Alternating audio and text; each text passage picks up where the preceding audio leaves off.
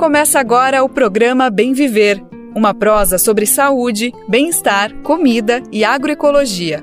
Produção Rádio Brasil de Fato.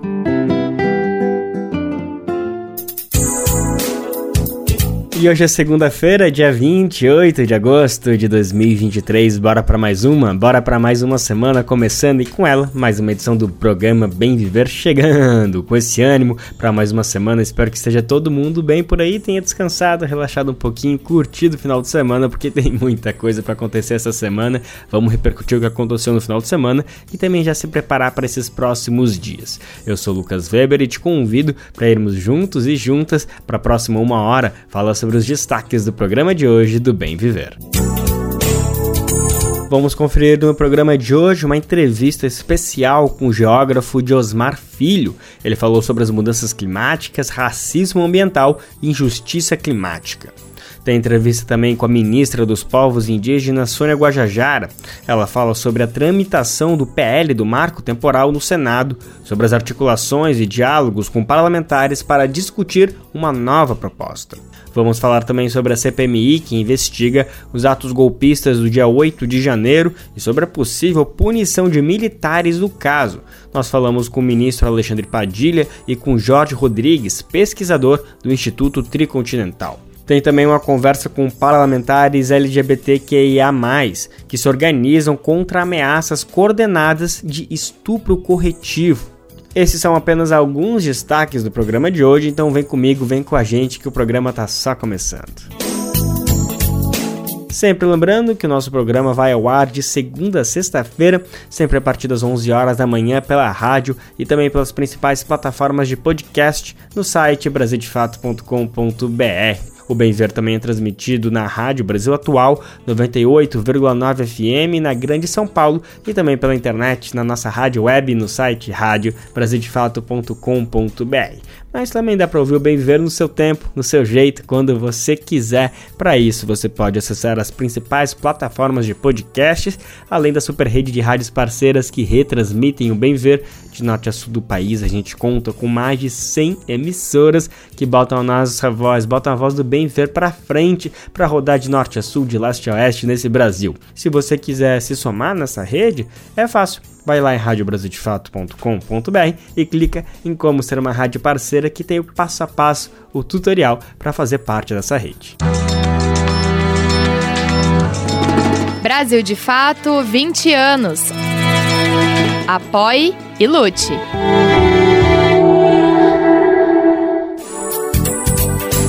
Agora no Bem Viver a gente vai falar de um assunto que todo mundo comentou, todo mundo anda comentando e não tem como comentar. Esses últimos dias, de certa forma, em quase todo o Brasil, em algumas regiões em particular, mas de certa forma, de norte a sul do Brasil, as pessoas sentiram um certo verão um pouco atípico, um verão no meio do ano, assim, um verão em agosto, algo que não é muito comum, temperaturas altas, tempo muito seco, as pessoas até, a gente reparou como as pessoas até procuraram mais atendimentos médicos por conta dessas condições atípicas que não eram esperadas para esse momento chega um momento que a gente tem que começar a se perguntar se afinal foi algo que aconteceu, simplesmente acontece, ou tem fenômenos que podem estar explicando, tem coisas que estão acontecendo e a gente precisa olhar com lupa, ouvir especialistas para entender se significa algo mais importante do que a gente meramente pode acreditar. Então, diante dessas perguntas, eu estou aqui com uma pessoa que vai ajudar em muito, uma pessoa que estuda isso com, com muita atenção e vai nos ajudar a explicar como que a gente tem que olhar para tudo isso que está acontecendo, que aconteceu nesses últimos dias,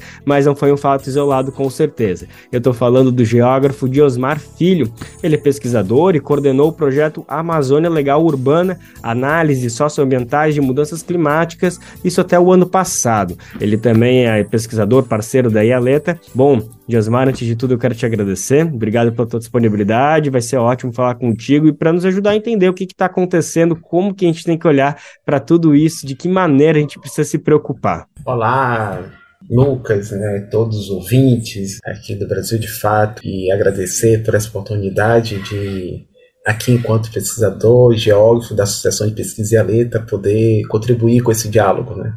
É, começar dizendo um pouco, Lucas, que é a, a NASA, né, o Observatório da Terra da NASA, já registrou que no mês de no mês de julho foi o mês mais quente, né, de, é, em 2023, o mês mais quente já registrado.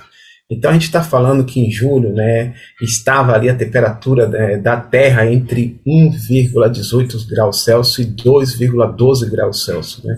Então é, é, é, foi um mês, para você ter uma ideia, né, é mais quente do que a média do, a média do mês quente de qualquer outro mês, né, registrado nos últimos 143 anos. Então olha onde a gente está. Né? Esse dado é um dado que essa semana, né, a gente está estudando, inclusive para dar uma aula né, sobre isso, né, porque a gente está falando do euninho, mas a gente não quer compreender como o euninho, nesses tempos que a gente está vivendo de mudanças climáticas, esse fenômeno se torna mais crítico. O que está acontecendo né, no verão, para o verão europeu, né, de estar cada vez mais quente, o norte, né, a, o Canadá registrou né, temperaturas elevadas e altas queimadas, né, período crítico de queimadas, né? A, a, fumaça das queimadas do Canadá já está na, no, no, na Antártida.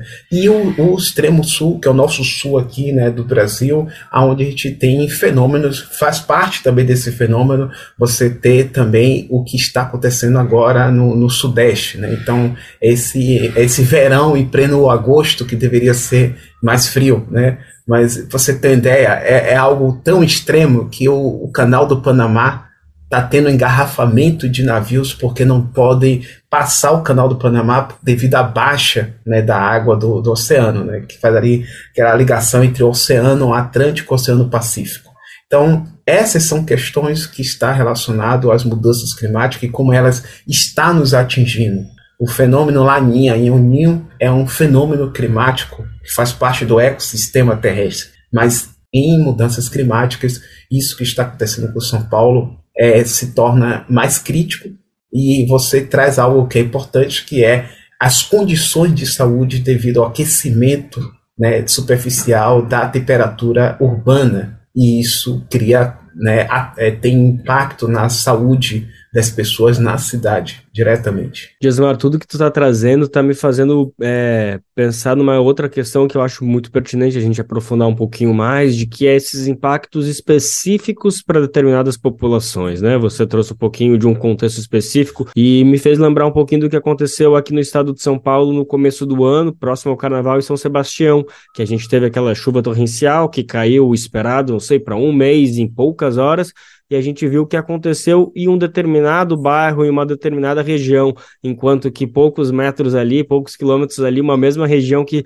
talvez tenha recebido o mesmo volume de chuva, não teve o mesmo impacto em questão de mortes, desabrigados, casas. Isso me faz pensar um pouquinho de como a gente precisa pensar em tudo isso que tu está trazendo, mas pensar com mais atenção para determinados contextos, para determinadas populações. Eu estou falando tudo isso aqui, eu sei que existem conceitos da geografia que conseguem explicar melhor. Eu queria que tu nomeasse eles um pouquinho, porque são palavrinhas que eu acho que a gente precisa cada vez mais acostumar o ouvido das pessoas a escutar, que não tem nada de brincadeira ou de, enfim, brincadeiras da literatura, de criar palavras a partir de contexto, mas sim são conceitos extremamente fundamentais para a gente entender o que, que tudo isso que você trouxe vai afetar a população de diferentes formas. Pode explicar um pouquinho para a gente de tudo isso que eu, enfim, estou propondo agora, Diosmar? Ah, o desafio de um processo como esse, né, é, é você entender. Ó, tem tem um geógrafo, ele faleceu, né? Ele já chamado Andrelino Campos. Ele faleceu em, em né, teve sua passagem ali em 2005.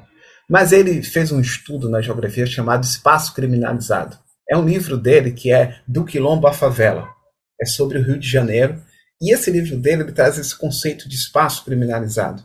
É, eu vou transportar esse conceito aqui para o que a gente é, vai trabalhar né, nessa análise, porque ele, é, se a gente trabalha com racismo ambiental, a gente está falando de espaços criminalizados, a gente está falando de segregação urbana, a gente está falando daquilo que são as desigualdades e como em um processo aonde você não tem políticas públicas de prevenção climática, o que é que prevenção climática? Se o, o, se o, o, o Instituto Nacional de Meteorologia emitiu um alerta de altíssimo nível, dizendo para as prefeituras e para os governos estaduais, alerta, o sol tá bonito, mas vai vir uma grande frente fria e vai vir com, com chuva densa, o que está sinalizando que vai chegar daqui a uma semana. E a gente não quer sacrificar o carnaval?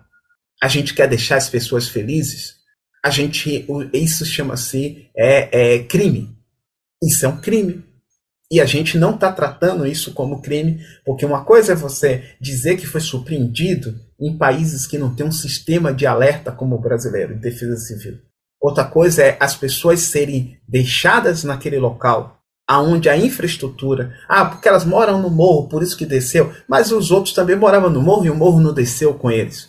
A gente sabe que as condições de acesso, né? A, a, a, eu posso ter dois grupos populacionais, como em São Sebastião, as pessoas que construíram suas casas de veraneio com uma boa drenagem, uma boa infraestrutura, né? Elas, elas conseguem sair dessa história com vida e com condição.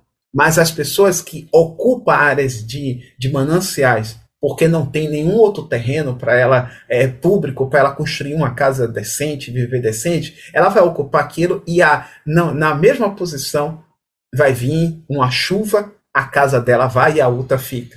Né? É, e, e é a mesma história, eu digo sempre para as pessoas: a questão não é construir uma casa no morro, porque as grandes cidades brasileiras, como Salvador, foi construída em topo de morro. E nem por isso os casarões do século XVI, século XVII caem quando chove e foram construídas em morro. Foram ocupar, foi uma ocupação de morro que foi construída século XVII. Estou falando, não é hoje que a gente tem a tecnologia. A questão é, as pessoas ocupam o morro. Você sabe que aquele morro não tem um saneamento, não tem uma infraestrutura, é, é solo sedimentar, né? E há uma, uma chuva, isso vai cair. Então, a, a, o racismo ambiental é quando a gente estratifica as pessoas por raça, cor, etnia, as condições de saúde, as condições é, de trabalho, as condições de renda, né? E, e isso coloca as pessoas em vulnerabilidade porque a política pública não aceita trabalhar com prevenção climática e pega o recurso do governo federal para gestar desastre. Então, ao final, a gente tem políticas públicas de desastre, que é o nosso estudo na IALETA, quando a gente chama de trade-off né? É governança de desastre por Ted Off, que é a nota técnica que a gente lançou, que isso é uma, um estudo para o Norte e Nordeste que serve exatamente para o que aconteceu em São Sebastião. Trade-off chama-se desadaptação. Aquilo que seria a prevenção é usado de forma que torna é, é, adaptação uma desadaptação. Que deveria, se o recurso existe, por que não fazer a prevenção? Por que, por que dar notícia sobre o desastre? E aí a segregação do espaço criminalizado do Adrenalina nos apareceu, né? Gente saindo de helicóptero, gente saindo de tudo que é jeito, aqueles, né? O veraneio estava lá. Agora os, a população, né? De maioria negra ou, ou indígena que ali ocupa aquela região vai sofrer todos os impactos, como aconteceu aqui na, no Baixo Sul na Bahia, onde as pessoas vêm para o veraneio, né? É, o veraneio no Baixo Sul da Bahia, né? Que todo mundo adora, mas quando veio a grande chuva em 2021, todo mundo foi embora e quem mora lá está até hoje né, com seu passivo da história das chuvas. Assim aconteceu com quem frequenta Porto Seguro e região, quando as chuvas extremas botou quase 200 municípios no sul, extremo sul da Bahia, em alerta máximo e todo mundo continuou fazendo seu veraneio. As grandes praias do litoral sul, extremo sul da Bahia, todo mundo pegou seu avião e foi embora. A população ficou sobre o impacto. É, é sobre isso, né? Então, e depois eu volto no ano que vem. Como é que foi? Vocês estão vivos? E, e, não vai cobrar do gestor público. Né? O gestor público vai dizer, a Magazine Luiza distribuiu, é, é, fez uma ação importante, né? É, móveis, tudo isso, mas para colocar onde? Nas casas que foram tudo alagadas? É, o governo comemorou a ação de uma empresária. Que maravilha que a empresária fez isso. Mas a gente sabe exatamente como vive aquela população toda impactada em São Sebastião, em Ilhéus, Itabuna, em Recife, é, é, é Imperatriz, Maranhão. A gente sabe como é que estão tá essas pessoas hoje. A gente sabe a população de, é, é, é da, de Teresópolis, como é que está. A população que hoje, desde 2011, o Morro do Bumba em Niterói caiu, né? Tá lá só a, a, a clatéria lá que desceu toda. É aquela gente toda que sobreviveu? Os desalojados desses eventos. Como vive hoje? A gente não sabe. A gente sabe quanto se gastou. Diosmar, é, eu acho importante, é fundamental o que tu está trazendo, e eu queria só ser um pouquinho mais incisivo, que eu acho que a gente pode transformar tudo isso que tu está trazendo de uma maneira ainda mais didática para as pessoas entenderem. Então eu te provoco numa questão de perguntar se, do jeito que as coisas estão no Brasil, mesmo com toda a tecnologia que a gente tem, que a Defesa Civil que tem, que o INPE tem, a gente basicamente vive uma política do desastre. É quase que as coisas são formadas para que seja para que se gaste dinheiro para recuperar o que foi destruído e não há uma, uma tentativa de, de, de, prevenção. É isso que esse estudo, essa nota técnica que você bem, bem nomeou, que a Eleta soltou agora em junho desse ano, basicamente denuncia que o Brasil, por mais que tenha tecnologia para conseguir salvar vidas, para conseguir poupar desastres, as coisas estão acontecendo, na verdade, para bom, não sei, para deixar que aconteça e depois pensar, é, não sei se teria alguma argumentação, mas me, essa foi a sensação que eu cheguei. Eu queria só, para finalizar a nossa conversa, se é por aí que, que a, a Ialeta está trazendo esse debate. É, o que a Associação de Pesquisa Ialeta coloca é que é, revisar um plano nacional de adaptação não pode ser conveniente com governança de desastre.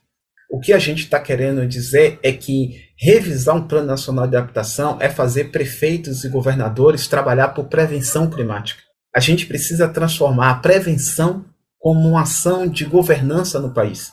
Então, é, pensar sobre isso significa pegar gestores públicos e a sociedade para investir recursos em prevenir. E se você investe de recurso em prevenir, você não vai gastar 200 milhões na tragédia decorrente dos eventos. Você vai gastar 50 milhões para que as pessoas não morram e sejam desalojadas. É inverter a ordem, né? Então, é, é, o racismo ambiental está estabelecido no país porque a gestão pública de, de governança de desastre na né, defesa civil do país é pelo desastre e não por salvar vida. Apesar do documento ser para salvar vida. Gestão de riscos e desastre é para salvar vidas mas a gente está governando desastres e mortes e impacto. A gente não está prevenindo. O princípio é da prevenção. Mas onde é que está a prevenção se a gente não consegue sair da primeira fase, que é contar números. Josmar, todas as ideias que tu está trazendo agora necessitariam de mais uma conversa para a gente conseguir esmiuçar muitas dessas ideias. Esse documento aqui que a gente está nomeando, a gente vai disponibilizar para todo mundo que está nos acompanhando, é fundamental. Traz uma série de gráficos que conseguem dar a dimensão do que está acontecendo especificamente nessa região norte e nordeste do país, mas sem dúvida é um panorama que a gente consegue transpor para o restante do Brasil. Mas infelizmente o nosso tempo aqui ele já se esgotou, mas eu tenho certeza que a gente conseguiu dar conta do fundamental para as pessoas começarem a se acostumar o que, que a gente precisa priorizar nesses dias, nesses momentos agora, que a gente está vivendo uma condição completamente diferente de alguns anos atrás, embora essas condições estejam acontecendo por questões que não foram resolvidas há séculos atrás. Então a gente tem que lidar com essa, com essa questão de mais de 300 anos aí para conseguir dar perspectiva para as pessoas, esses desastres parem de acontecer, ou pelo menos parem de ser tão trágicos para uma população específica. Osmar, eu queria te agradecer mais uma vez a disposição sua, de toda a equipe da IALETA, por disponibilizar o seu papo, esse conhecimento. Enfim, a gente vai com certeza voltar a conversar em outras oportunidades. Ok, obrigado a todos, agradeço a oportunidade e que a gente possa é, construir uma política pública de adaptação climática no Brasil não racista. Né? Então, é, é o que o nosso nossa compreensão é que a gente está em um caminho dessa construção. Tá bom? Obrigado a todos é, os ouvintes e as ouvintes do Brasil de Fato. A gente acabou de conversar com o geógrafo Diosmar Filho, ele é pesquisador e coordenador científico da Associação de Pesquisa IALETA. A gente conversou sobre o que está acontecendo no Brasil nesses últimos dias, que veio uma sensação de calor atípica e como, na verdade, não é por acaso, tem muito a ver com que tudo que está acontecendo e a gente, como ele bem nomeou, precisa pensar numa política ambiental, uma política anti-desastre, antirracista, que consiga trazer segurança para a população e não atinja determinadas populações. Nas últimas semanas, parlamentares têm recebido ataques virtuais com mensagens de ódio e ameaça de estupro coletivo e corretivo. Pelo menos seis mulheres que atuam na política em diferentes estados receberam e-mails de ameaças lesbofóbicas. A violência política de gênero impacta não só a vida dessas mulheres, mas os valores democráticos do país. Isso é algo muito importante que a gente precisa esclarecer para a população. Quando os ataques são constantes, podem até chegar a afastar essas mulheres dos espaços de poder. Mas aí o que, que acontece? essas pautas de diversidade acabam sendo menos debatidas e temos discussões, temos decisões menos plurais. A gente vai entender melhor como tudo isso acontece agora na reportagem que tem locução de Douglas Matos. As parlamentares que foram alvos de ameaças de estupros corretivos termo usado pelos criminosos em e-mails institucionais e particulares delas, se organizam para reagir de forma jurídica e política contra os ataques que vêm ocorrendo desde o dia 14 de agosto. Até o momento, registraram denúncias a deputada federal Dayana Santos, do PCdoB do Rio Grande do Sul, as deputadas estaduais Rosa Amorim, do PT de Pernambuco, e Bela Gonçalves, do PSOL de Minas Gerais, e as vereadoras Mônica Benício, do PSOL do Rio de Janeiro, e Isa Lourenço e Cida Falabella, as duas do PSOL em Belo Horizonte. Nos e-mails de cunho lesbofóbico, um homem que se identifica como um psicólogo afirma que o estupro corretivo, abre aspas, é uma terapia de eficácia comprovada que cura o homossexualismo feminino porque ser sapatão é uma aberração, fecha aspas. O suspeito também sugere ir à casa das deputadas para fazer uma demonstração sem compromisso, como relatou em conversa com o Brasil de Fato a vereadora Mônica Benício o teor da ameaça ele vem com um requinte de crueldade justamente porque toca as mulheres lésbicas não só a algo que nos fere tanto emocionalmente quanto fisicamente diretamente num contexto social, mas também sobre uma ideia de que a nossa orientação sexual é algo que pode ser corrigido, né, com um, um, falo, é, que portanto é algo que pode haver uma cura terapêutica, entendido como uma doença, ou como algo é, fora do conceito da norma, né, tido como anormal. No Rio de Janeiro, a delegada Rita Salim, da Delegacia de Crimes Raciais e Delitos de Intolerância, DECRAD, onde a vereadora Mônica Benício registrou a queixa, afirmou que o caso será investigado como lesbofobia e crime eleitoral, uma vez que o criminoso utilizou um e-mail institucional da parlamentar para proferir as ameaças. As outras parlamentares também buscaram registrar o caso nas polícias das cidades onde moram. Para a deputada Rosa Morim, que também foi ameaçada, as mensagens têm o objetivo de intimidar o trabalho e a atuação das parlamentares nas casas legislativas. Bom, para nós, esse meio ele representa, sem sombra de dúvida, uma tentativa de interferir na nossa atuação parlamentar. É, isso demonstra também um resquício dessa política de ódio que vem sendo praticada desde o governo Bolsonaro, né, uma autorização é, para discursos né, LGBTfóbicos, misóginos, é, contra as mulheres na política. Então, é um e-mail que vem carregado de uma violência política de gênero sem precedentes. Coletivamente, as parlamentares acionaram o Ministério da Justiça, que decidiu federalizar o caso e levar o assunto para ser investigado pela Polícia Federal. Em nota, a pasta informou que, na última segunda-feira, dia 21, o ministro Flávio Dino recebeu em Belo Horizonte algumas das parlamentares ameaçadas e encaminhou a documentação com as denúncias à APF para abertura de inquérito. Uma semana após as ameaças às parlamentares, no mesmo 21 de agosto, o STF, o Supremo Tribunal Federal, reconheceu os atos de homofobia e transfobia como crime de injúria racial por nove votos a um. O reconhecimento foi solicitado pela ABGLT, que é a Associação Brasileira de Lésbicas, Gays, Bissexuais, Travestis, Transsexuais e Intersexos. A entidade argumentou que a equiparação é essencial para garantir a proteção não apenas das pessoas LGBTQIAPN+, mas também do coletivo como um todo. De São Paulo, da Rádio Brasil de Fato, com reportagem de Caroline Oliveira. Locução Douglas Matos. Na semana passada, o projeto de lei 2903 de 2023, que trata do marco temporal, esse retrocesso indiscutivelmente, foi aprovado na Comissão de Agricultura e Reforma Agrária no Senado.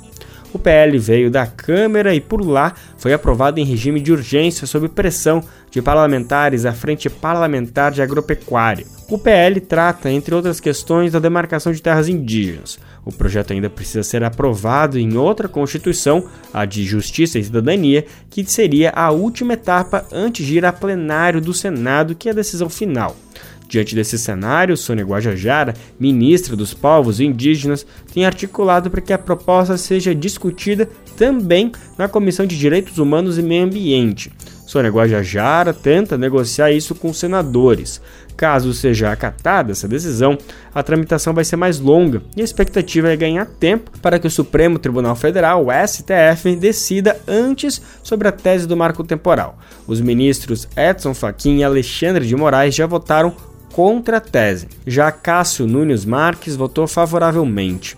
A repórter Cristiane Sampaio conversou com a ministra Sônia Guajajara, que manifestou preocupação com os acréscimos incluídos no texto ao longo de sua tramitação, que vão além do reconhecimento fundiário. Entre eles, a ministra destaca a questão de arrendamento de terras, a flexibilização do acesso a territórios isolados e da produção de transgênicos dentro de terras indígenas. Além disso, ela comentou o novo programa de aceleração do crescimento, o PAC, do governo federal, com o objetivo de promover o desenvolvimento socioeconômico e também falou sobre o orçamento do ministério que ela administra. Vamos conferir agora a conversa que a nossa repórter Cristiane Sampaio teve com a ministra Sônia Guajajara dos Povos Indígenas. Eu queria começar, só para a gente iniciar aqui a conversa, pedindo para a senhora destacar o que, que parece mais preocupante para o Ministério nessa proposta que está em discussão hoje no Senado.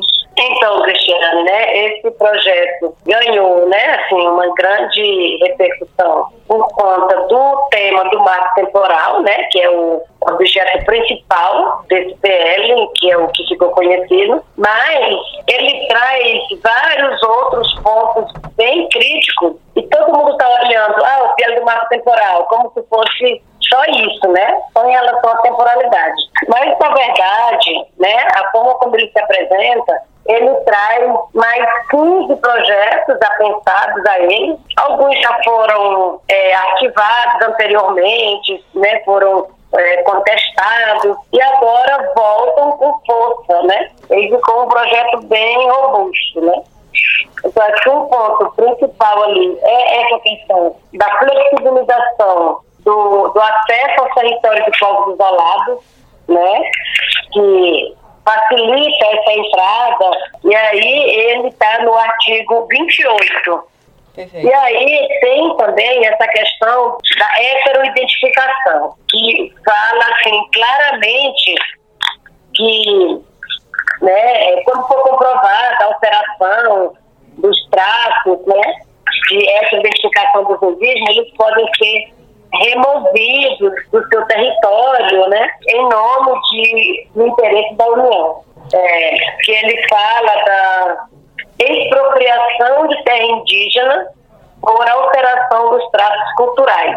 É, é o artigo 16. Então, pode retomá-la, dando-lhe nova destinação de interesse público ou social, né? ou destiná-la ao Programa Nacional de Reforma Agrária. Entendi. Bom, ele tem vários, né? Vários pontos. Tem a questão dos transgênicos, né, também do arrendamento de terra. É, a senhora teve uma série de encontros com nomes do Congresso Nacional, é, especialmente senadores, né, como é o caso da relatora do, do PL na Comissão de Agricultura do Senado, com os quais a senhora tratou da proposta. A Secretaria de Acesso à Justiça do Ministério da Justiça, por exemplo, é, disse para a gente nesses últimos dias que existe uma disposição do governo em abrir um diálogo com as lideranças partidárias para discutir pontos do texto com as bancadas e tal. Inclusive, segundo a gente soube, foi, foi ofertado ofertado uma mesa de negociação e a bancada ruralista negou.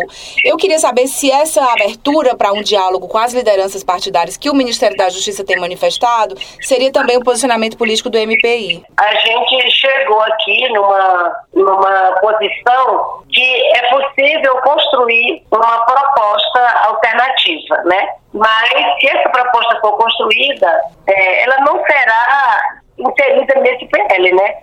Seria uma proposta nova, porque como está ali no Senado, não é mais permitido praticamente emendas, né, supressão, porque ela vai voltar e tramitar na Câmara igual. Então, é, não houve essa disposição mesmo até ontem de construir nada, porque é, o projeto supõe para a gente dizer que para tirar o que é bom e o que é ruim, não sobra nada, né? A senhora disse que não houve disposição de diálogo por, causa de, por, por parte de quem? Do MPI, é isso?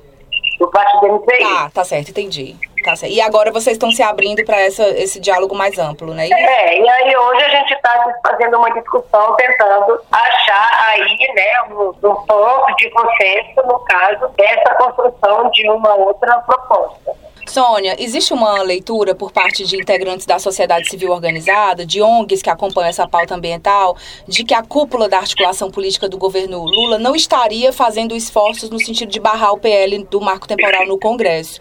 Segundo essa visão dessas, dessas pessoas, o projeto teria avançado rapidamente esse ano no Legislativo por conta dessa postura da gestão. A senhora concorda com isso? Olha, eu acho que o que não há é uma disposição da bancada ruralista no CD, né? É eles não querem ceder a, a esse ponto e principalmente no que se refere ao marco temporal. Eles estão temendo esse julgamento no Supremo, né? E por isso querem agilizar essa aprovação no Congresso. Isso é o que está dado, né? Sônia, eu queria saber o seguinte: se esse projeto for de, definitivamente aprovado no Senado, o que, que o governo pretende fazer? As demarcações vão continuar? Vocês têm dialogado sobre isso, por exemplo? Olha, é, nós, tamo, nós não estamos dando isso como ponto encerrado ainda não, viu? A gente ainda continua nas articulações para gente tentar aí alguma reversão, sabe? Então eu não vou nem colocar aqui o que seria feito após a aprovação, porque no momento nós estamos trabalhando para não aprovar, né? Como está. Perguntar uma coisa sobre outras pautas, agora eu queria falar do novo PAC, porque eu vi que tem um trecho lá é, que preocupa lideranças indígenas porque fala em aperfeiçoamento do marco é, regulatório do licenciamento ambiental. Eu queria saber se o MPI tem dialogado com outras frentes políticas do governo Lula a esse respeito, por exemplo? Existe alguma preocupação do MPI com essa questão do PAC? Sempre tem, porque é, tudo que é, que é obras, que é empreendimentos, por menor que seja, que vai passar em terra indígena ou que vai passar ali no entorno, ele traz impacto, né? Então, o que tem que haver é esse diálogo com a comunidade que respeita o processo de consulta, né? Para que é, não seja feito de forma totalmente né, atropelada e, e assim, equivocada. O que nós estamos aqui orientando é essa questão mesmo do respeito ao processo de consulta. Ô Sônia, o governo atual é, um, é uma gestão em, em, franca e permanente disputa interna, né? Existe uma frente ampla compondo o esqueleto aí da gestão Lula. O MPI tem autonomia diante das outras pastas, dos interesses das outras pastas? Como tem sido isso para vocês? É um governo de composição, estamos aqui, cada um né, defendendo, claro, trabalhando no, defendendo o governo, mas defendendo suas pautas, né? E a pauta indígena não é uma pauta simples, né? É uma pauta muito complexa e que tem interface com vários outros ministérios. Então, é de fato, assim, é um, um trabalho que nós temos que fazer o dia a dia, sabe? Conversar quando precisar conversar, né? Recuar quando precisar recuar mas o que está colocado nesse momento é essa necessidade mesmo dessa união para a reconstrução, né? E nós estamos nos dispondo a isso, Perfeito. a tentar fazer os diálogos necessários para que a gente consiga proteger os direitos dos povos indígenas. Afinal de contas, o Ministério foi criado para isso, né? Sim. Ô, Sônia, é, o Portal da Transparência indica lá no site que o orçamento previsto para o MPI em 2023 é de pouco mais de 645 milhões, pelo que eu vi. E me chamou a atenção o fato de que isso equivale a 0,01% dos gastos públicos da União. Eu queria que você falasse um pouco aqui para a gente, até para os nossos leitores entenderem, que tipo de limitações esse baixo orçamento tem trazido para vocês, por exemplo. É MPI e FUNAI, viu? Então, nós estamos trabalhando ali para melhorar esse orçamento ainda. Está colocado ali, mas ainda estamos nessa né, queda de braço para melhorar esse orçamento para o próximo ano. Porque como está, a gente teve assim, um, um aumento muito assim, muito pequeno em relação ao que já era no passado, né? o que já era insuficiente. Então, estamos na, na batalha no planejamento a ver se a gente consegue aumentar. Ô Sônia, só para fechar aqui a entrevista, é, o que você espera do Senado agora, diante dessa tentativa aí da bancada ruralista de tentar agilizar esse projeto? Eu, eu, já entendi, claro, que vocês estão trabalhando com a ideia de tentar reverter isso, de não aprovar esse projeto, de se, se discutir um outro texto, mas a sanha da bancada ruralista está assim, tá gritando para o mundo, né? Eles têm dito que eles querem aprovar isso, pelo menos nos bastidores, o que eu estou sabendo, é que eles querem tentar aprovar isso no, até o plenário, é, é, chegar até o plenário até o dia 7, que é quando quando acaba lá o prazo do voto vista do ministro André Mendonça sobre a questão do marco temporal no STF. Diante de toda essa conjuntura, o que, que a senhora, como ministra dos povos indígenas, espera que o Senado faça diante desse debate, desse pleito todo que as comunidades indígenas têm colocado agora e que o próprio Ministério tem se posicionado, né? Não, da minha parte, eu, eu espero que eles revejam antes que seja antes que seja é, tarde, inclusive para eles pensarem seus próprios projetos, né? Em 8 de janeiro de 2023, apoiadores do ex-presidente Jair Bolsonaro invadiram e depredaram a sede dos três poderes em Brasília. Depois do ocorrido, foi criado a CPMI do 8 de janeiro para investigar esses ataques golpistas. Na semana passada, foi aprovado 57 requerimentos. Entre as aprovações estão a reconvocação do tenente-coronel Mauro Cid, que ele é ex-ajudante de ordens de Jair Bolsonaro. Além disso, a quebra de sigilo bancário, fiscal, telefônico e telemático do hacker Walter Legatti Neto Cid já prestou depoimento no dia 11 de julho deste ano e, na ocasião, permaneceu em silêncio. Segundo o jornal Folha de São Paulo, a comissão quer propor um acordo de delação premiada a Mauro Cid, em troca da redução de possíveis penas pela articulação dos atos golpistas e pela fraude em cartões de vacinação que envolvem o ex-presidente Jair Bolsonaro. Sobre esse assunto, o Programa Central do Brasil conversou com Jorge Rodrigues, do Instituto Tricontinental. Ele avaliou como os atos golpistas afetam a imagem das Forças Armadas. A gente vai conferir agora a conversa que ele teve com a apresentadora do programa, Luana Ibelli. Mesmo depois de preso, o tenente-coronel Mauro Cid transferiu mais de 160 mil reais de um banco nos Estados Unidos para o Brasil. A informação foi divulgada pela coluna de Mônica Bergamo, com base em um extrato de operação de câmbio do Banco do Brasil. O documento foi enviado à CPMI do 8 de janeiro. O informe também mostra que Cid enviou mais de 367 mil reais para uma conta nos Estados Unidos em 12 de janeiro, quatro dias após os atos golpistas. Bom, e para comentar a ligação de integrantes das Forças Armadas com o golpismo e como o governo está lidando com essa situação, eu converso agora com o pesquisador Jorge Rodrigues. Jorge, obrigada por estar aqui com a gente hoje. Bem-vindo ao Central do Brasil. Oi, Luana. Obrigado pelo convite. Feliz em estar aqui com vocês. Isso aí, então vamos lá. A CPMI, Jorge, aponta o envolvimento direto da alta cúpula das Forças Armadas nas tentativas de golpe em dezembro de 2022 e janeiro de 2023. Queria que você começasse falando qual a gravidade disso. Olha, eu acho que, primeiramente, a gente tem a exposição da instituição Forças Armadas é, que concretizou ao longo dos últimos quatro anos, né? Enfim, eu acho que é inegável a essa altura do campeonato que os militares brasileiros eles encamparam o bolsonarismo, eles participaram do governo e nomes como Pazuello, Mauro Cid agora, eles estão na boca do povo, digamos, pelos motivos absol absolutamente errados, pelos crimes que cometeram, pelo envolvimento no genocídio.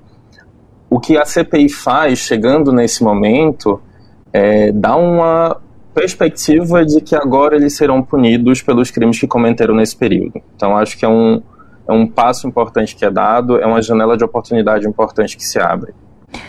E como que você avalia a reação do governo Lula, até levando em conta que ontem mesmo o ministro da Defesa, eh, José Múcio, disse que as Forças Armadas não podem ficar sob suspeita. Como que você avalia isso? Não, primeiramente, eu acho que o que não pode acontecer é o povo brasileiro e o sistema político brasileiro democraticamente eleito ficar refém de uma instituição armada. Eu acho que a ordem de prioridades do ministro José Múcio ela está um pouco equivocada do ponto de vista é, do ordenamento democrático brasileiro. Em segundo lugar, é, a fala ela reflete uma tentativa de apaziguar é, ânimos com os militares, como se a gente, sistema político e sociedade civil, precisasse de alguma forma acalmá-los, como se tivéssemos sido nós, de algum espectro político, direita ou esquerda, democrático ou não, quem tivéssemos feito esse movimento é, de inspirar o golpismo e de envolver os militares em crimes comuns, como o caso das joias. É, penso que é um, é um sinal negativo que o ministro dá do ponto de vista de, de alguém que deveria estar exercendo controle civil sobre os militares e não passando recados das Forças Armadas para o sistema político. Pois é, Jorge. Agora, nos últimos quatro anos, até um pouquinho antes, né, na verdade, desde o governo Temer, a gente viu os militares aumentando muito aí a participação na política institucional. Você acha que isso é um problema para a democracia? Absolutamente. É, veja, eu sempre faço uma comparação que é a seguinte: quando um professor faz greve, a arma dele é o lápis, a arma dele é o conhecimento. Quando um militar faz greve, a arma dele é um tanque. E a greve dos militares, embora seja constitucionalmente proibida, é, ela, se, ela se vislumbra também por esses intervencionismos que a gente está observando agora. A marcha sobre a política que começou em 2016 no governo de Michel Temer, ela de fato é bastante perniciosa para a democracia, porque as condições dos atores sociais que a gente está tratando, elas não são iguais. Se eu chego, enquanto pesquisador, com um livro, com um lápis, e um deputado militar eleito chega com um tanque, a dinâmica de negociação ela não é isonômica. Então é um problema absolutamente para a democracia brasileira. Jorge, agora eu queria abordar um outro, é, uma outra questão. Né? Você escreveu em coautoria aqui um artigo para o Brasil de Fato, onde você citam que o militarismo é um elemento de violência estrutural no país. Eu queria que você explicasse um pouco essa ideia. Claro. Vamos lá. O, a história do Brasil é uma história de violência. É uma história racista, é uma história de extermínio dos povos originários. E o militarismo ele é a forma é, do exercício dessa violência, digamos. É a forma em que o Estado se articula e suas elites se articulam para fazer valer os seus interesses, inclusive da perspectiva é, do controle e da marginalização dos corpos não desejados, coloquemos assim. Então, o militarismo ele é a expressão, né, enquanto substantivo mesmo dessa violência estatal contra os marginalizados. Agora, eu queria que você falasse um pouco de propostas que podem ser pensadas para a superação do militarismo no Brasil. Eu sei que são muitas, mas então eu queria que você destacasse um aspecto mais imediato aí para a gente avançar nessa questão. Ótimo. O primeiro ponto, eu acho que de fato é a investigação e a punição dos indivíduos agressos das Forças Armadas envolvidos tanto nos crimes comuns como nas joias, quanto nos crimes como os atos golpistas, já, os atos antidemocráticos. Esse é um passo que a gente precisa dar é, para conseguir emplacar essa agenda. Se a opção for por apaziguamento e pela leniência, como historicamente se colocou no Brasil, a gente não avança. Em segundo lugar, eu acho que seria um, um ganho qualitativo mesmo, que o Congresso passasse a assumir a responsabilidade de pensar a política de defesa como uma política pública que ela é.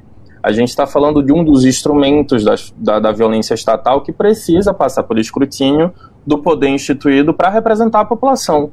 É, eu acho que esse é um passo importante até que nós cheguemos de fato no momento em que toda a sociedade possa ser engajada na discussão dessa política pública, porque afinal de contas o povo brasileiro arca com um custo que é altíssimo das Forças Armadas e ele precisa definir que Forças Armadas ele quer, para que ele quer e quanto elas vão custar. Isso aí, Jorge. Muito obrigada pela sua análise. Ótimas, ótimas ponderações. Né? A gente convida também a entrar lá no site do Brasil de Fato, que tem esse artigo muito mais completo é, que o Jorge escreveu em coautoria. Obrigada e até uma próxima oportunidade. Eu que agradeço. Forte abraço. Bom, ainda sobre o 8 de janeiro, o Ministério Público Federal enviou na última sexta-feira ao Supremo Tribunal Federal mais 30 petições com alegações finais referentes a ações penais contra participantes dos atos antidemocráticos de 8 de janeiro. Essa é a terceira leva de alegações finais, totalizando 115 petições enviadas ao STF no âmbito do inquérito 4922. Os denunciados são acusados de terem cometido cinco crimes: associação criminosa armada, abolição violenta do Estado Democrático de Direito, golpe de Estado, dano qualificado pela violência e grave ameaça, com emprego de substância inflamável, contra o patrimônio da União e com considerável prejuízo para a vítima. Somadas, as penas podem chegar a 30 anos de reclusão. De acordo com o ministro das Relações Institucionais, Alexandre Padilha, o governo federal não vai titubear em investigar e punir responsáveis pela tentativa de golpe. O ministro conversou com nosso repórter José Eduardo Bernardes. Ele manifestou que a possível punição a militares envolvidos no 8 de janeiro é, abre aspas, pedagógico para o Brasil. Fecha aspas. Vamos conferir agora a conversa dos dois. A prisão de membros da cúpula da Polícia Militar do Distrito Federal sob suspeita de conivência com os atos golpistas do 8 de janeiro e do ex-ajudante de ordens de Jair Bolsonaro, Mauro Cid, envolvido nas fraudes de cartões de vacina contra a Covid e também no caso da venda das joias recebidas pelo ex-presidente, colocaram as Forças Armadas novamente na berlinda. Para oficiais do Exército, o Judiciário estaria tensionando as relações com os militares. Nesta quarta-feira, dia 23, o ministro da Defesa, José Múcio Monteiro, afirmou que pedirá à Polícia Federal e ao ministro Alexandre de Moraes do Supremo Tribunal Federal os nomes das pessoas que receberam Walter Delgatti, o hacker da Vaza Jato, na sede do ministério a pedido do ex-presidente Bolsonaro para discutir possíveis fragilidades da urna eletrônica de votação. No entanto, em entrevista ao Brasil de Fato, o ministro das Relações Institucionais, Alexandre Padilha, comentou a importância da reação das Forças Armadas a respeito das irregularidades apontadas nas investigações. Foi muito importante o posicionamento das Forças Armadas quando vieram as evidências né, de irregularidades, de crimes praticados pelo CID, é, aquela coisa da venda das joias, tudo, quando se posicionaram firme, firmemente no sentido, ó, tem que punir qualquer responsável, não vamos pactuar com quem cometeu crimes. Isso foi importante, foi um posicionamento importante na avaliação de Padilha, o conjunto das instituições, imprensa, civis, militares, o Congresso Nacional e o Judiciário foram contaminados pelos quatro anos de ódio semeado contra a democracia pelo governo anterior. De acordo com o ministro, está em curso no país um processo de reabilitação e, nesse contexto, não se deve generalizar a postura individual ou mesmo de dirigentes, como se fosse da instituição. Apesar disso, o petista foi assertivo em relação às investigações para encontrar e punir os militares envolvidos nos atos golpistas. E acredito que é fundamental que continuem as apurações, essa postura tanto das Forças Armadas quanto da Polícia Federal, da Suprema Corte, do Judiciário. Nós não vamos titubear em investigar, apurar, punir quem for os responsáveis pelos golpes. Ainda de acordo com as palavras do ministro Alexandre Padilha, a punição deve ser exemplar e pedagógica, não só para as instituições envolvidas, mas para a sociedade, para a política e para o país como um todo. De São Paulo, da Rádio Brasil de Fato, com reportagem de José Bernardes. Locução: Douglas Matos. A gente vem divulgando bastante aqui no Bem Viver a violência policial que tem ocorrido de norte a sul do país. Não é novidade, mas sem dúvida houve uma intensificação nesses primeiros meses do ano, especificamente em alguns estados, especialmente aqui em São Paulo. Na semana passada, houve protestos do movimento negro em todo o país pelo fim da violência e a punição desse tipo de crime. Os protestos foram uma resposta às operações policiais que resultaram em dezenas de mortes nas últimas semanas, com destaque para o caso de Guarujá em São Paulo e também episódios na Bahia e no Rio de Janeiro. Representantes de diferentes movimentos negros apresentaram uma carta de reivindicação assinada de forma conjunta por diversas entidades, ao Legislativo, Executivo e Judiciário, os três poderes. A polícia mata mais a população negra, que vem sendo o alvo principal dessas operações, representando 76% das mortes, isso segundo o Anuário Brasileiro de Segurança Pública. O estado da Bahia é o que mais teve mortes violentas no ano passado. Dados do Fórum Brasileiro de Segurança Pública mostram que, em números absolutos, o estado lidera o ranking com mais mortes decorrentes de intervenção policial no ano passado. Foram 1.464 ocorrências, uma média de 28 casos por semana. Em 2023, tudo indica que não vai ser diferente. Diante desses casos, como que a população vai confiar na atuação dos agentes de Estado? Pois é. Vamos entrar nesse debate agora na reportagem de Talita Pires, que conta pra gente mais sobre tudo isso que vem acontecendo e esses protestos que dominam o país. A maioria da população brasileira confia pouco ou nada nas polícias estaduais, civil e militar. É o que revela um levantamento feito pelo Instituto Opinião. A pesquisa mostrou que cerca de 49% das pessoas confiam pouco na polícia militar, enquanto 15,5% disseram não ter nenhuma confiança. Em relação à polícia civil, os índices foram semelhantes. Mais de 47% confiam pouco e quase 15% não confiam. A pesquisa foi publicada em um momento de protestos contra a violência policial em diversas partes do país. Nas últimas semanas, dezenas de pessoas foram mortas pela polícia em operações em estados como Bahia, São Paulo e Rio de Janeiro. O resultado do levantamento mostrou ainda um grande equilíbrio sobre os sentimentos de confiança e temor em relação às polícias civil e militar. Por um lado, 45,5% dizem temer mais que confiar nas forças policiais. Por outro lado, o grupo que confia mais do que tem medo é de aproximadamente 46,5%. A Polícia Federal foi a que teve melhor resultado no levantamento, com mais de 41% das pessoas dizendo que confiam muito na força. Outros 39,8% afirmaram confiar pouco e 12% disseram que não confiam. Já a Polícia Rodoviária Federal, que segundo investigações foi utilizada como um instrumento político a favor de Bolsonaro nas eleições, recebeu o voto de confiança de quase 38%. Ao mesmo tempo, cerca de 42% dos entrevistados responderam que confiam pouco e mais de 13% afirmaram não ter nenhuma confiança na instituição A pesquisa ouviu 2 mil pessoas entre os dias 16 e 19 de agosto em todo o país. As entrevistas foram feitas por telefone e a margem de erro, segundo o Instituto de Pesquisa, é de dois pontos percentuais para cima ou para baixo. De São Paulo, da Rádio Brasil de Fato, locução Talita Pires. Nos últimos anos, a energia eólica tem sido considerada uma alternativa para os combustíveis fósseis, que geram grandes impactos para o meio ambiente. Porém, apesar de ser uma fonte limpa e renovável, esses polos eólicos têm sido motivos de luta nos territórios. Isso porque eles geram inúmeros impactos socioambientais para quem vive no entorno. O polo da Borborema, um grupo formado por uma rede de 15 sindicatos de trabalhadores da Paraíba, resistem no campo por gerações. Esses agricultores e agricultoras defendem bens naturais e culturais dos grandes empreendimentos. Quem vai contar mais pra gente sobre essa história é o nosso repórter Daniel Lamir.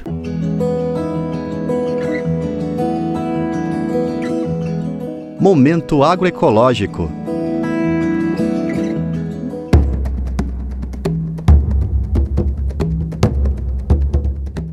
Para famílias agricultoras, a troca de conhecimentos é fundamental na garantia de territórios. A agricultora Roselita Vitor Albuquerque, de Remígio, na Paraíba, destaca a questão diante de disputas históricas. A gente sempre afirma que uma pessoa com conhecimento é uma pessoa também que tem poder. Né? E não é à toa que no Brasil o latifúndio ainda tem muita força.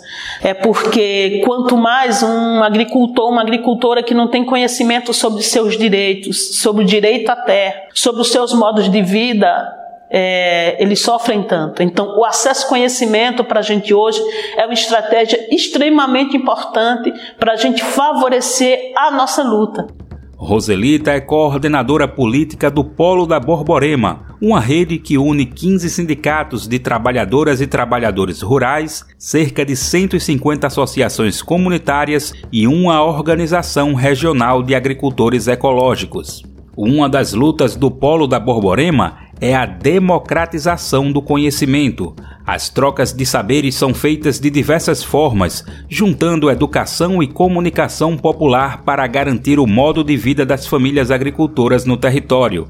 Nesse sentido, uma das missões atuais do Polo é promover o diálogo sobre os impactos da instalação de parques eólicos no território. Quando a gente pega um, um, grupo de agricultores e agricultoras e vai a Caetés conhecer a realidade das famílias agricultoras que estão vivendo os impactos desse modelo de energia concentrado é, a partir dos parques eólicos e as famílias vão lá e veem a realidade e ouvem é, os depoimentos das famílias, é uma estratégia de enfrentamento. Além dos impactos na saúde e nos hábitos das pessoas, a instalação dos parques eólicos ameaçam os patrimônios das famílias agricultoras. Entram em jogo sistemas agroflorestais, sementes crioulas, animais nativos, tecnologias sociais e outros patrimônios de saberes que não se separam do pertencimento ao local. Rose destaca que essa disputa entre identidades camponesas, territórios e saberes é histórica. Ao puxar um espelhamento de décadas atrás, ela destaca o trabalho de Margarida Alves e outras pessoas que acompanharam a líder sindical na região. Quando a gente está nessa luta pelo território, quando a gente está enfrentando é, o capital para que nossas sementes crioulas sejam preservadas, nossas sementes da paixão, né? quando a gente está na luta contra os agrotóxicos, essa luta é, ela é também a luta que Margarida fazia naquele tempo contra o latifúndio. Hoje a gente faz contra as empresas, o capital que chega no nosso território.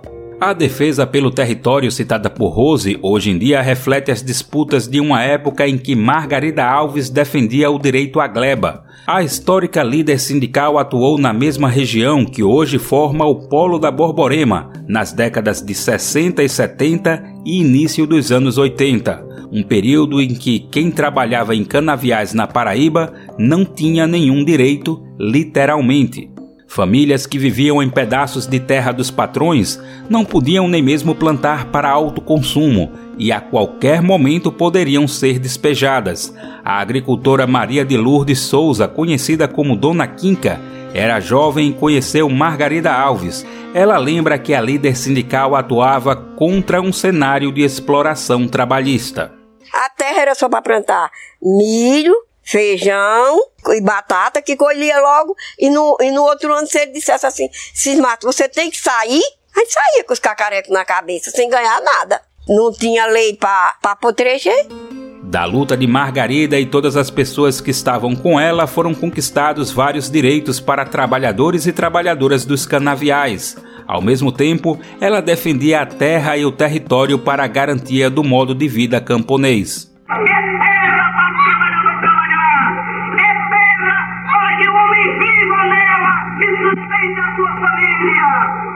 A repentista Maria da Soledade Leite destaca que a situação de fome e outras violências eram consequências da exploração trabalhista.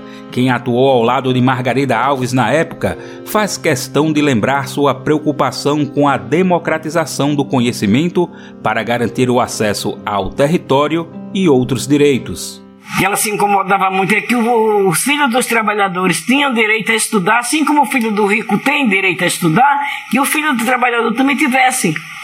Então era uma luta dela por isso. E eles não queriam, porque eles queriam que os filhos dos trabalhadores fossem os escravos dele e que as filhas fossem as negrinhas na cozinha deles para serem exploradas por ele pelos filhos e muitas vezes até outras coisas a mais, né? Dá muito bem para entender na minha palavra o que, é que eu quero dizer.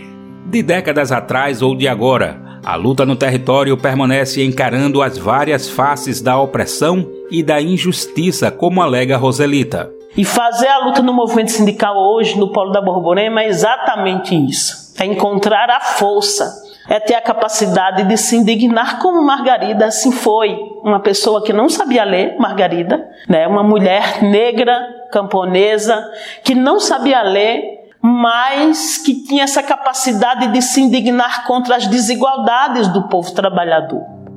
Dona Quinca conheceu Margarida Alves no Sindicato Rural de Alagoa Nova, na Paraíba.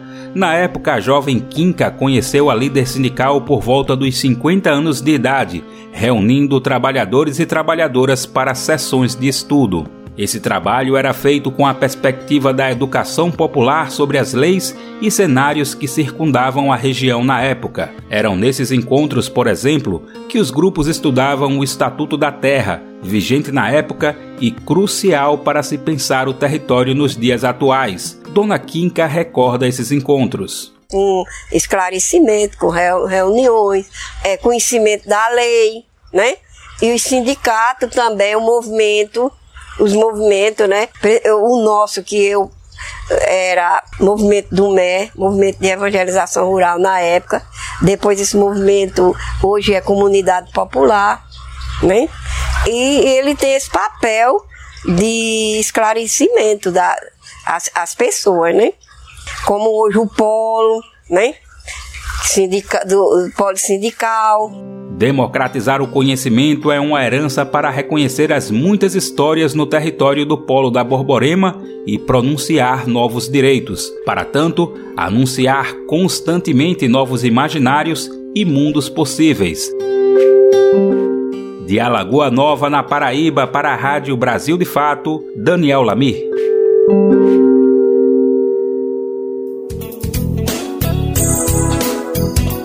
Chegando ao fim de mais uma edição do Bem Viver, muito obrigado pela sua companhia. Foi um prazer enorme ter estado com você nessa uma hora e eu te convido para irmos juntos e juntas amanhã, terça-feira, tem mais programa a partir das 11 horas da manhã. Lembrando que você pode conferir o Bem Viver na Rádio Brasil Atual 98,9 FM na Grande São Paulo ou no site radiobrasildefato.com.br também nesse horário. O programa vai ao ar em diversas rádios pelo país e ele está completo de emissoras que retransmitem o Bem Viver. Você encontra no nosso site na matéria de divulgação diária do programa. Aqui a gente aproveita para agradecer esses veículos por estarem com a gente. O Bem Viver também fica disponível como podcast lá no Spotify, Deezer, iTunes e Google Podcast. Este programa teve apresentação de Lucas Weber e roteiro de Annelise Moreira, edição e produção de Daniel Lamir e Douglas Matos, trabalhos técnicos de André Paroche, Adilson Oliveira e Lua Gattinoni, direção de programas de áudio Camila Salmásio, direção executiva Nina Fidelis, apoio toda a equipe de jornalismo do Brasil de Fato. Você ouviu o programa Bem Viver, uma prosa sobre saúde, bem-estar, comida e agroecologia Produção Rádio Brasil de Fato.